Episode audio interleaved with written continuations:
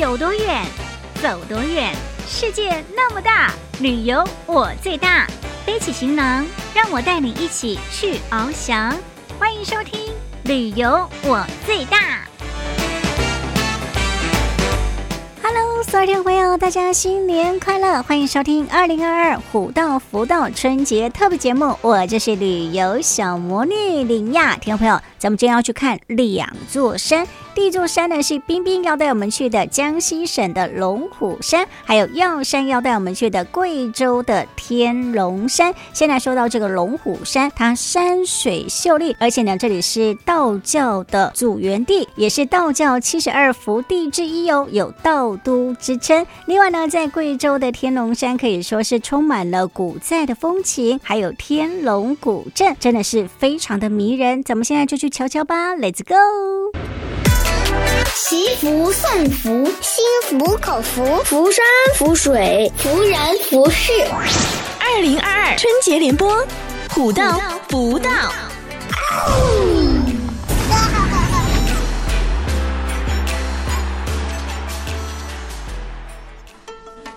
听众朋友，大家好，我是冰冰。在这喜气洋洋的新春佳节里，冰冰祝大家虎虎生风，前程似锦。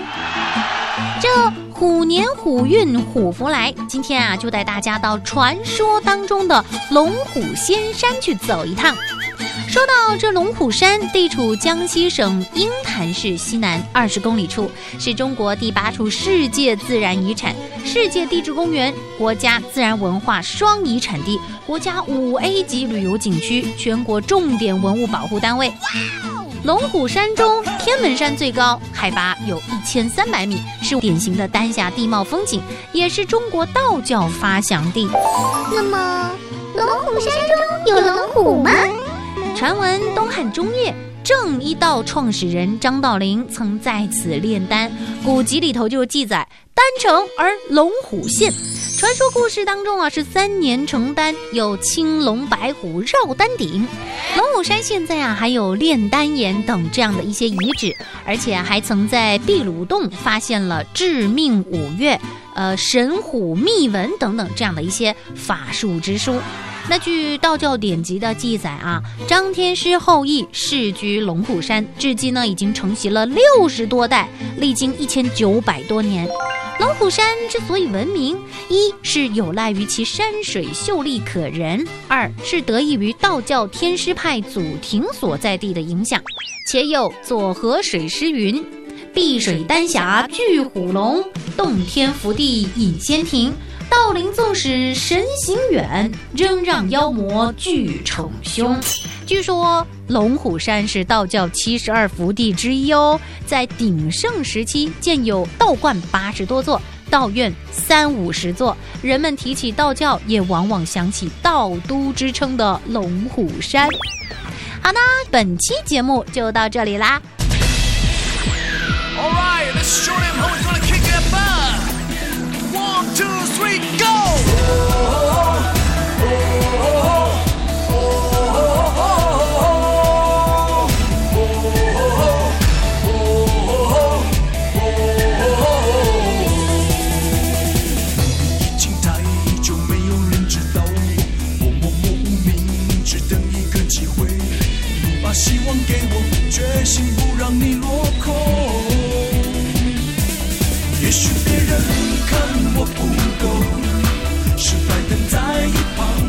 手，绝不认输，不再多说。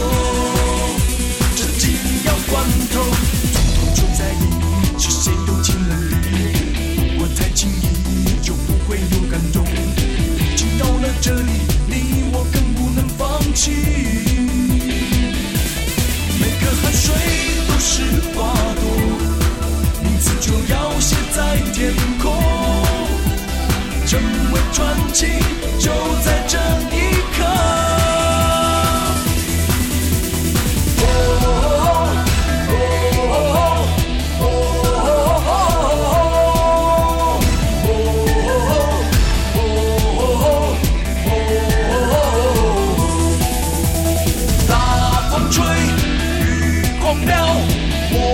好像龙卷风。金光闪，我不怕，看我变成一条龙。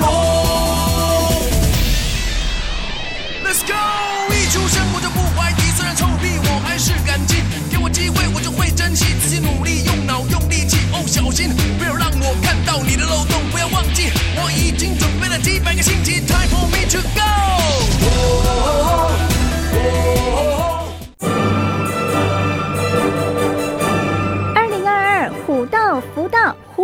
山风，好起啦！欢迎继续收听《旅游我最大虎道福道春节特别节目哦。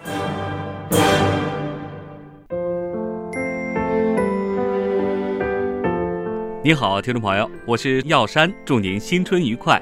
今天福山福水环节，我们一起走进贵州省安顺市的天龙山，来了解那里的屯埔历史和古寨风情。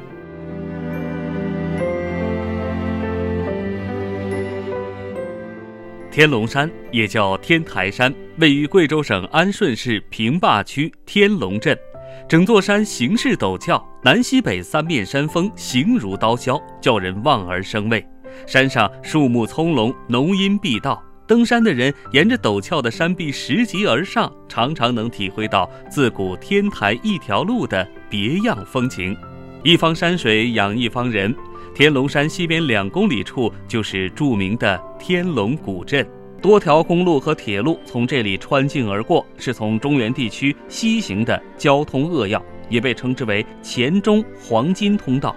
在古代，想要从中原地区向云南出兵，就必须先拿下贵州，尤其是天龙一带地区，更是兵家必争之地。所以在明朝初年，朱元璋在贵州广设卫所，留兵戍守，整治驿道，增设驿站，而且加强汉化，打造了无数的屯埔村寨，天龙镇就是其中之一。按照明王朝的那个呃旨意，就是要屯田养兵，主要是解决养兵。那么当时来屯田以后，是跑马圈地，给你土地，一个人分你二十四亩土地，然后给耕牛，给种子，给农技，三年不交税，就是屯田养兵。天龙古镇的人口主要由张、陈、沈、郑四大姓氏组成，这些呢都是当年朱元璋从江南派过来的军队后裔。当地还建有一座四公碑，记载了六百多年前明朝屯兵天龙，士兵们互相结拜、相互扶持的历史。六百多年前，屯埔军的后裔在当地被称之为屯埔人。天龙古镇当中的很多建筑各自成组，街道呈网状，易守难攻。屯埔人用石头搭建的碉楼构成了一座座小小的四合院，搭配窄小的石拱门，在碉楼或者围墙之上还设有射击孔，融防御和居住为一体。这些也是当年的江南军为了完成驻守任务而形成的建筑特色。他其实为了就是。敌人来了以后，其他人来了以后，他为了防御。古屯埔村寨外表看似粗犷，但是内部装饰却是极为精美，比如垂花门、隔扇门窗、梁柱等部位，将江南的木雕和石雕艺术发挥得淋漓尽致，颇具观赏价值。除了建筑之外，天龙古镇的屯埔人至今依然保留了明朝时期独有的服饰习俗：宽袍大袖、丝头系腰。颇有明朝风范，像他们妇女戴上白色的头套，穿上蓝色的衣服，宽袍大袖的衣服，就显示一种清清白白，因为这个呢是一种身份的代表。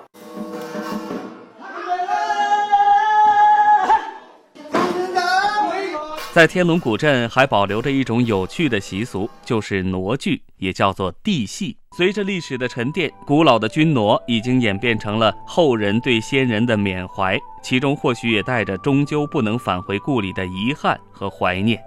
无论如何，天龙古镇已经在贵州的十万大山当中度过了悠悠数百年的时光。当光阴已成往事，他乡变为故乡，天龙镇在岁月中沉淀下来的。就都成了故事。